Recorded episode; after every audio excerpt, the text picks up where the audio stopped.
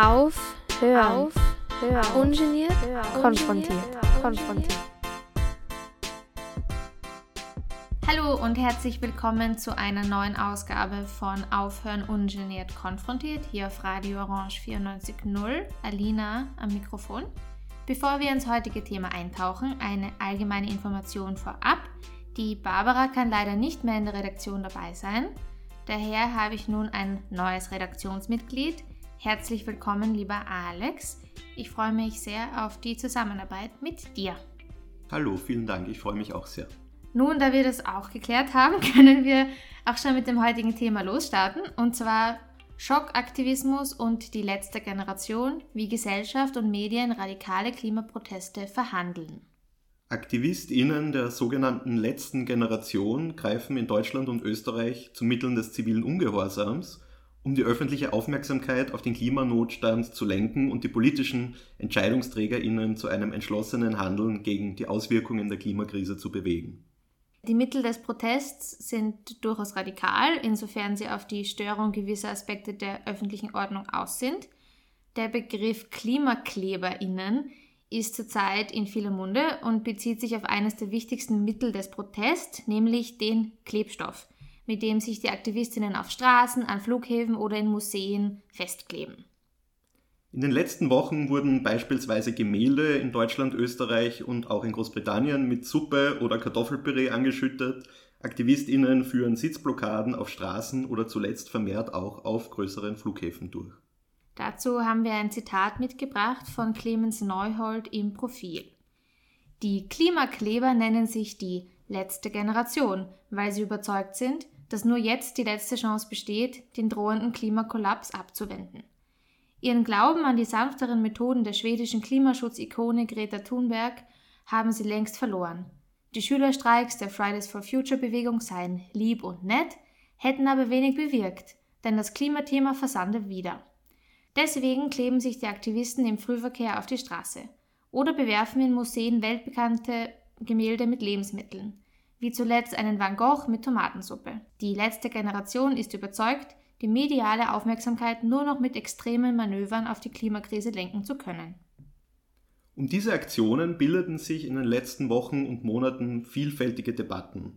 Zentral geht es dabei um Fragen der Angemessenheit dieser Protestformen und wie damit umgegangen werden sollte. Außerdem geht es in wesentlicher Hinsicht eben auch darum, warum dieser Protest notwendig oder nicht notwendig sein soll. Dabei wird vor allem seitens ablehnender Meinungen allzu häufig darauf vergessen, diesen Teil der Umweltbewegung und dessen Handeln im Spiegel der allgemeinen Trägheit und Untätigkeit zu beleuchten, die unsere Zukunft existenziell gefährdet. Viele Medien stellen sich als Diskussionsplattform für widerstreitende Meinungen zur Verfügung. Zu Wort kommen dort Aktivistinnen, Journalistinnen verschiedener Ressorts sowie auch Vertreterinnen aus Kunst, von NGOs und so weiter. Diese Vielfältigkeit und der starke öffentliche Charakter der Debatte macht sie so spannend, weil daraus vieles ablesbar ist. Eine spannende Frage, die sich uns beim Nachlesen der Beiträge stellt, ist, warum wir im Spiegel der Dringlichkeit zum Handeln, die uns die Klimakrise vorgibt, so schwer zueinander zu finden scheinen, wo es doch ein gemeinsames Ziel geben sollte und auch die Wege dorthin zu diesem Ziel durchaus klar skizziert sind. Nun wollen wir näher auf eben diese Debatte eingehen.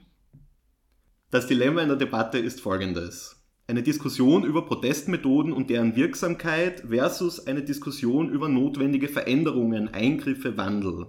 Dabei werden verschiedene Pro- und Kontra-Argumente vorgebracht, die aber häufig thematisch aneinander vorbeigehen. Pro-Argumente speisen sich in erster Linie aus der Dringlichkeit der Klimakrise und dem Faktum, dass trotz der bereits merkbaren Auswirkungen auf unser Leben und unsere Umwelt kaum eine Klimapolitik gemacht wird, die diesen Namen auch verdient. Die Umweltbewegung als Ganzes scheint nur eine von vielen zu sein, der es nicht gelingt, die Politik, also die Entscheidungsträgerinnen, um ihr Anliegen zu versammeln. Aus diesen Beobachtungen ergibt sich in Beiträgen all jener, die sich solidarisch oder zustimmend mit den Aktionen der letzten Generation zeigen, vor allem Verständnis für diese. Außerdem wird hierbei oft darauf hingewiesen, dass die angestrebte Wirkung durchaus vorhanden ist. Hierzu Benedikt Narodoslawski, der Leiter des Falter Naturressorts. Im Sommer stöhnten Menschen unter der Hitze. Mehr als 200 überlebten sie nicht. Unwetter überzogen das ganze Land, Seen und Flüsse trockneten aus, Felder verdorrten, Ernten blieben aus, weil Wasser und Lebensmittel knapp wären. Und das mitunter große Fluchtbewegungen nach Europa auszulösen droht, sieht das Bundesheer im rapiden Klimawandel mittlerweile in seiner Sicherheitsanalyse die größte Gefährdung des Landes. Was wir heute spüren, sind die Folgen einer 1 Grad wärmeren Welt. Derzeit steuern wir auf 2,7 Grad bis zum Ende des Jahrhunderts zu. Er schreibt weiters, ohne Druck der Öffentlichkeit wird sich die Regierung mit Kompromissen in der Klimapolitik begnügen, die nicht reichen werden. Auch wenn sich die letzte Generation bei der Mehrheit und damit vermutlich auch bei Ihnen unbeliebt gemacht hat, genau diesen notwendigen Druck baut sie auf. Narodoslawski weiter. Pandemie, Ukraine-Krieg, Energienot, Teuerung. All das sind drängende Krisen, die die existenziellste von ihnen überlagert haben. Dabei blieb die Klimabewegung über all die Zeit aktiv. Vor einem Monat organisierten KlimaschützerInnen die Mobilitätswende-Aktionstage. Österreichweit gab es 25 Aktionen. KlimaschützerInnen besetzten mehrere Unis, demonstrierten gegen die Wirtschaftskammer. Am Wochenende ging Fridays for Future wieder für mehr Klimaschutz auf die Straße. Aber haben Sie all das auch mitbekommen? Wovon Sie, Ihre Freundinnen und NachbarInnen mit an Sicherheit grenzender Wahrscheinlichkeit jedenfalls alle gehört haben, Mitte November bespritzten Aktivisten der letzten Generation im Wiener Leopold-Museum Gustav Klimts Tod und Leben mit einer erdölähnlichen Flüssigkeit. Anfang dieser Woche klebten sich Aktivistinnen in Linz, Graz und Innsbruck auf die Straße und blockierten den Verkehr. Wir werden übrigens später noch genauer auf dieses Kunstbeispiel eingehen. Genau. In eine ähnliche Kerbe schlägt auch Agnes Zauner, die Geschäftsführerin von Global 2000 im Profil. Lange sind die Warnungen der Wissenschaft ungehört verhallt. Jetzt wird die Bewegung lauter, verzweifelter in dem Versuch, sich endlich Gehör zu verschaffen. Sie wollen das, was für die Generationen vor ihnen noch selbstverständlich war. Eine Zukunft, einen Planeten, auf dem man leben kann. Um die Kehrtwende von Klimakatastrophe zu Klimagerechtigkeit noch zu schaffen, brauchen wir die ganze Bandbreite der Klimabewegung. Jede laute und leise Stimme, Gemeinsam können wir den Druck erzeugen, den es braucht, um auch Politik und Wirtschaft endlich zu einem Umdenken zu bewegen. Sie schreibt außerdem, diese Aktivistinnen und Aktivisten kämpfen nicht allein. Hinter ihnen und ihren Forderungen steht die gesamte Umweltbewegung und mittlerweile auch große Teile der Bevölkerung. Ihre Forderungen sind weder neu noch extrem. Das fordern auch die jungen Menschen, die sich für das Klima einsetzen. Nicht nur Klimaschutz, sondern Klimagerechtigkeit. Eine Welt, in der die, die Schaden anrichten, für diesen auch gerade stehen müssen. Und alle das haben, was sie für ein gutes Leben brauchen. Nicht weniger, aber eben auch keine Verschwendung mehr für einige wenige. Ein letzter Pro-Kommentar von Friedemann Karik von übermedien.de. Er schreibt, in diesen Wochen erleben wir vielleicht den Anfang vom Ende einer immensen kollektiven Verdrängungsleistung. Als vorvergangene Woche die Aktivistin Carla Rochel bei Markus Lanz saß, hatte der Diskursaufbruch seinen vorläufigen Höhepunkt erreicht.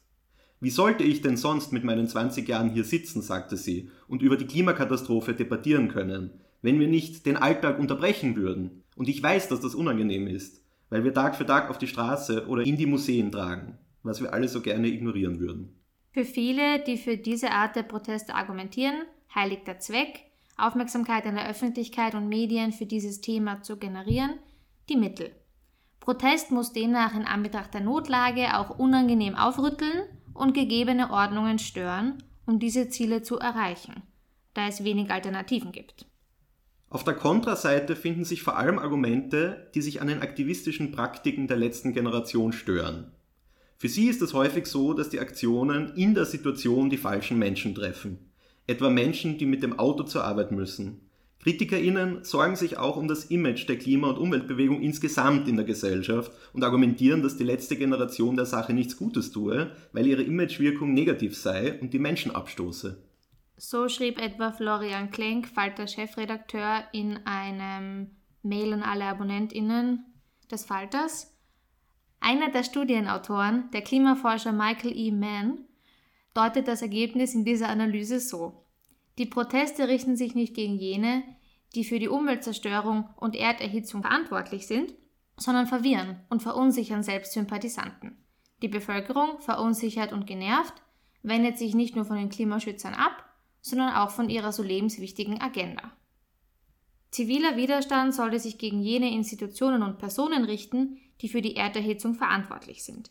Einfach nur mit schockierenden Fotos und Schlagzeilen zu provozieren oder sich wie kürzlich gesehen in der Elbphilharmonie lächerlich zu machen, sei zwar medienwirksam, aber langfristig ein PR-Desaster, das der guten Sache schade.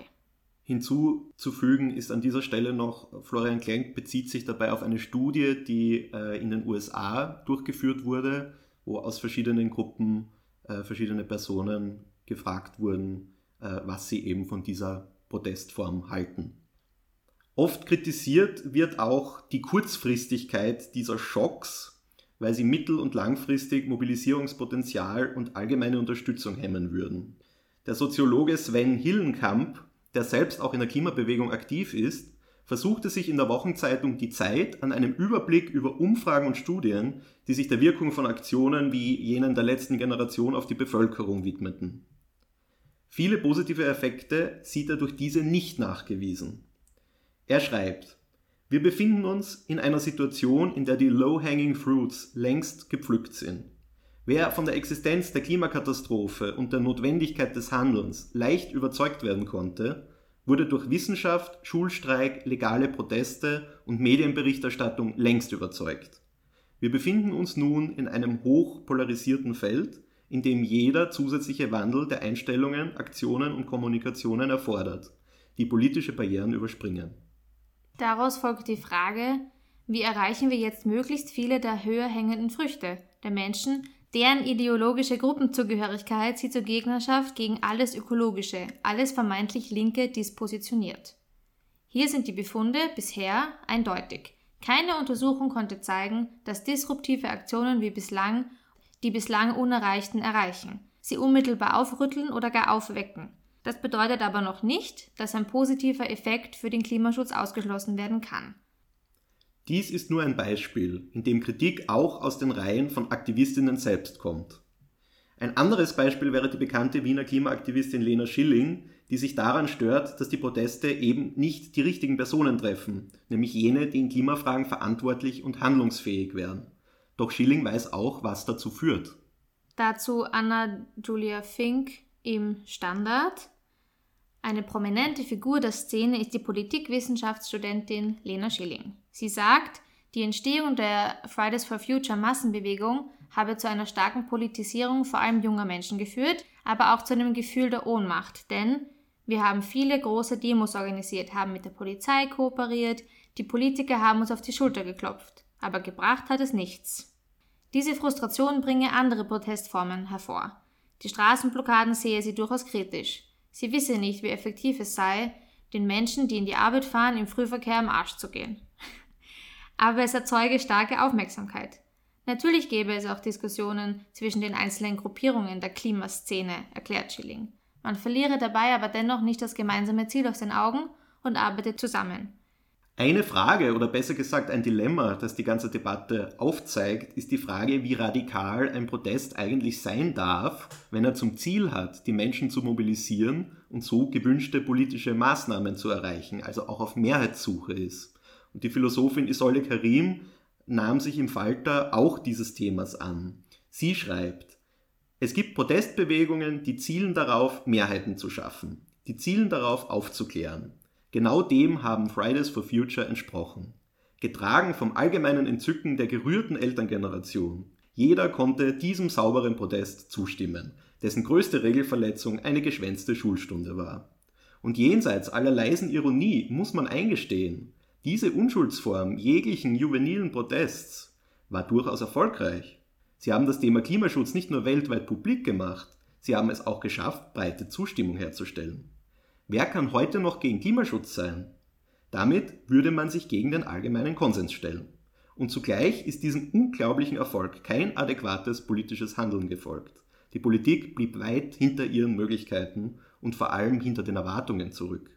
In der Folge hat sich nun der Klimaprotest verändert. Nicht mehr die entzückenden Kids geben den Ton an, sondern zornige junge Menschen, die Straßen blockieren und Schüttaktionen in den Museen der Welt veranstalten. Nun gibt es die paradoxe Situation, dass diese neuen Formen des Protests nahezu unisono abgelehnt werden, während dessen Anliegen von nahezu allen geteilt werden.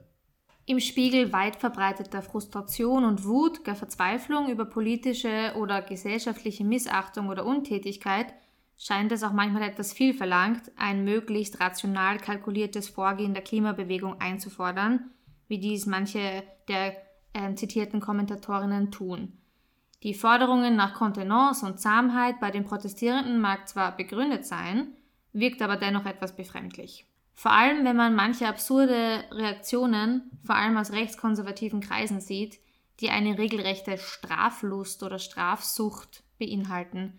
Ginge es nach diesen Akteurinnen, wären harte Strafen für Klimaaktivistinnen am besten unter Anwendung von Terrorparagraphen mit Präventationshaft etc. genau das richtige Mittel, diese Proteste Herrin zu werden. Gegenüber diesen Meinungen erscheinen die Aktionen selbst gleich wieder vergleichsweise harmlos und auch nicht mehr wirklich radikal. Kommen wir nun zum bereits vorab angekündigten Beispiel des Aktivismus, der sich gegen Kunstwerke richtet. Wie wird hierzu reagiert? Wie bereits eingangs angesprochen, gab es in den vergangenen Wochen mehrere Aktionen der letzten Generation in Museen, bei denen sie Gemälde berühmter Künstler mit verschiedenen Flüssigkeiten beschütteten. Historisch gesehen ist diese Form des Aktivismus keineswegs neu. Bereits in der Spätantike griff religiös motivierter Vandalismus Statuen der römischen Götter an. Und Anfang des 20. Jahrhunderts kam es beispielsweise im Zuge der Suffragettenbewegung zur teilweisen Zerstörung eines Velázquez-Gemäldes, so Matthias Dussini im Falter. Doch auch zur jüngeren Geschichte zieht Dussini Parallelen. So erinnere der Vandalismus der letzten Generation an die Zerstörung von Kulturdenkmälern im syrischen Palmyra durch den Islamischen Staat, deren Bilder sich ebenso bei den BetrachterInnen einbrennen sollten. Er schreibt außerdem: Auch wenn die Ökos vor der letzten Eskalation zurückschrecken, betreten sie einen sensiblen Bereich denn es ist keineswegs ausgemacht, dass Museen ausschließlich zur Zielscheibe von Menschen mit hehren Absichten werden. Rechtsradikale könnten den Schlachtplan übernehmen, um etwa gegen den Bevölkerungsaustausch zu agitieren. Gleichzeitig meint er aber auch, die Cleverness der Wiener Neoaktionisten verdient dennoch einen gewissen Respekt. Das Angriffsziel sind nicht, wie bei den Suffragetten, die übrigens auch mehrere Schlösser und Bibliotheken niederbrannten, die Objekte selbst, sondern deren Abbild. Es geht darum, die Simulation eines Attentats, ein als ob zu erzeugen. Egal, ob die Leinwand tatsächlich zerschnitten oder nur das Glas davor verschmiert wird. Um die Welt geht das Foto davon. Die Reproduktion vermindert also nicht die Aura des Originals, sondern verstärkt sie. Kommen wir nun aber zum konkreten Beispiel aus Wien. Und zwar am 15. November diesen Jahres, 2022, schüttete der Klimaaktivist Florian Wagner eine ölartige Flüssigkeit auf das Gemälde Tod und Leben von Gustav Klimt im Leopold-Museum in Wien. Hier möchten wir klar betonen, dass die Klimaaktivistinnen sehr genau planen, welche Gemälde Ziel ihrer Aktionen sind und dass sie auch darauf achten, dass das entsprechende Bild sowie auch andere Kunstwerke im jeweiligen Raum keinen bleibenden Schaden davontragen. Im Falle des Leopolds-Museums war das Gemälde durch Glas geschützt und wurde auch nicht beschädigt. Der Protest richtet sich im Fall des Leopold-Museums unter anderem an das Energieunternehmen OMV, das das Museum sponsert. Im Falter Streitgespräch mit Klimaschützer Florian Wagner und Museumsdirektor des Leopold-Museums Hans-Peter Wipplinger zu besagter Aktion zeigte sich deutlich, dass die beiden auf keinen gemeinsamen Nenner kommen. So sieht Museumsdirektor Wipplinger in der Aktion einen Anschlag der die Gesellschaft nur noch mehr spalte, da auch die Einstellungen zu solchen Aktionen gespalten seien. Eine solche Dramatisierung ziele auf Radikalisierung ab und könne zu weiteren gewaltvollen Anschlägen führen. Ein sensibler Bereich, um auf das vorherige Zitat von Dussini zurückzukommen. Auch die Möglichkeit, Kunstwerke auszustellen, werde durch solche Aktionen beeinflusst. So würden Dauerleihgaben an Museen abgezogen oder ihre Versicherungssumme erhöht, sodass sich die Museen nicht mehr leisten könnten, die Werke auszustellen. Außerdem betonte Wipplinger, dass die Aktivistinnen mit dieser Aktion die Falschen treffen, da sie als Museum sich bereits bemühen, das Haus klimaneutral zu machen und sich somit schon am Kampf gegen den Klimawandel beteiligen. Das Fazit von Hans-Peter Wipplinger, solche Anschläge bergen zu viele Risikofaktoren. Die Aktivistinnen sollten sich lieber in politischen Parteien oder Vereinen organisieren und engagieren. Florian Wagner stellte dem entgegen, dass die Aktion kein Anschlag, sondern reine Inszenierung gewesen sei, der die Betrachterinnen durch den Schock der vermeintlichen Zerstörung von etwas Schönem und Wertvollem zum Nachdenken bringen soll, warum wir Menschen unseren Planeten zerstören. Sie soll die Klimakrise dadurch emotional verstehbar machen. Er argumentierte außerdem, dass sie die Zerstörung von Kunstwerken inszenieren, da Bilder zerstörter Natur keinen Schock mehr auslösen.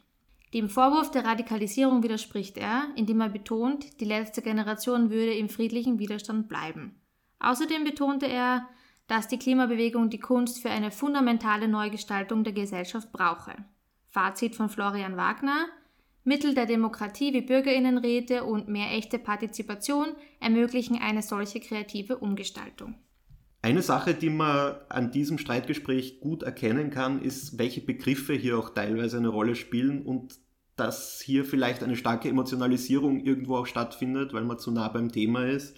Der Begriff Anschlag, das ist jetzt natürlich die Frage, ob dieser Begriff dem gerecht wird, was hier passiert. Das wollen wir jetzt mal so stehen lassen. Auch Isolde Karim, die wir bereits vorhin ähm, zitiert haben, sieht wie Wiplinger in der Kunst das falsche Ziel des Protests. Angesichts der Größe des Problems gibt es keine adäquate Form des Protests. Also wählen Sie eine völlig inadäquate, ohne inhaltlichen Zusammenhang, wie das Beschütten von Bildern. Das Publikum, das sich nach Fridays for Future sehnt, bekommt stattdessen Dada. Die Folge davon ist durchaus paradox, eine breite Ablehnung der Form bei gleichzeitigem rituellem Bekenntnis zum Inhalt, zum Klimaschutz. Vor allem für die Politik ist dieser Aktionismus ein Segen. Sie kann die Radikalität der Proteste lautstark anprangern, ohne auf das eigene Nichthandeln einzugehen. Niemand verletzt den allgemeinen Konsens mit all seiner Dringlichkeit und niemand tut etwas, schreibt Isolde Karim. Im Falter. Auch wenn sich in der Politik wahrhaftig wenig tut, wie bereits mehrfach zitiert, von der Kunstszene kann man das nicht behaupten. So stellten beispielsweise die Tiroler Landesmuseen als, Re als Reaktion auf die Schüttaktionen unter dem Titel No Climb Art Change einen Ausstellungsraum im Ferdinandeum für Klimaaktivistinnen zur freien Gestaltung zur Verfügung. Damit bekommen die Aktivistinnen eine öffentliche Plattform und gleichzeitig können Besucherinnen des Museums haltbare Lebensmittel wie etwa eine Dose Tomatensuppe für bedürftige Menschen spenden. Diese Waren werden dann im Ausstellungsraum gesammelt. Genau. Oder in ihrem Aufruf Klimaschutz ist kein Verbrechen, Solidarität mit der letzten Generation schreiben sechs Initiatorinnen aus der Kunstszene. Wir als Künstlerinnen sind traditionell stolz darauf, Haltung zu zeigen, politisch zu sein. Das sind die Maßstäbe, an denen wir uns in dieser entscheidenden Phase der Menschheitsgeschichte messen lassen müssen. Der drohende Kollaps gefährdet nicht zuletzt unsere Demokratie und damit die freiheitliche Gesellschaftsordnung, die wir als Künstlerinnen für unsere Arbeit brauchen.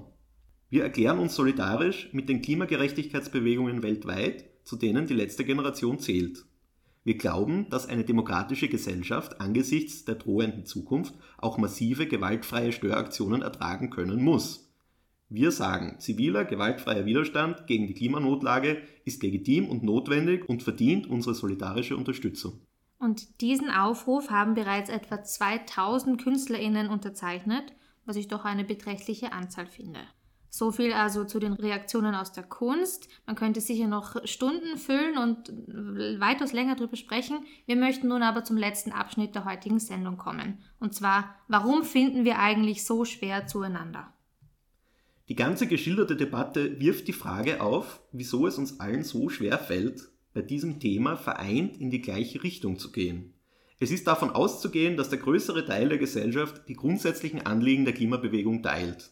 Warum diskutieren wir leidenschaftlich über Protestformen und deren Grad der Angebrachtheit, während sich klimapolitisch nichts tut? Die beiden Soziologen Bruno Latour und Nikolai Schulz legten mit ihrem Büchlein zur Entstehung einer ökologischen Klasse einen spannenden Problemaufriss vor. Ihrer These nach fehlt eine sogenannte ökologische Klasse. Die politische Ökologie muss ihr Projekt besser fassen, erkennen und wirksam und nachvollziehbar darstellen. Die bestehenden Konflikte müssen zu einer verständlichen Aktionseinheit zusammengefasst werden. Demgemäß fehlt gegenwärtig ein kollektiver Handlungshorizont. Häufig ist man gespalten. Die ökologischen Themen liegen auf dem Tisch, doch es fehlt eine soziale Positionierungshilfe. Man ist je nach Thema Opfer und Komplize zugleich. Man leidet unter den Auswirkungen, kalmiert aber gleichzeitig die Gefahren der Klimakatastrophe, man ist bequem, aber auch verunsichert. Häufig hört man ja auch, ach, was kann ich schon bewirken?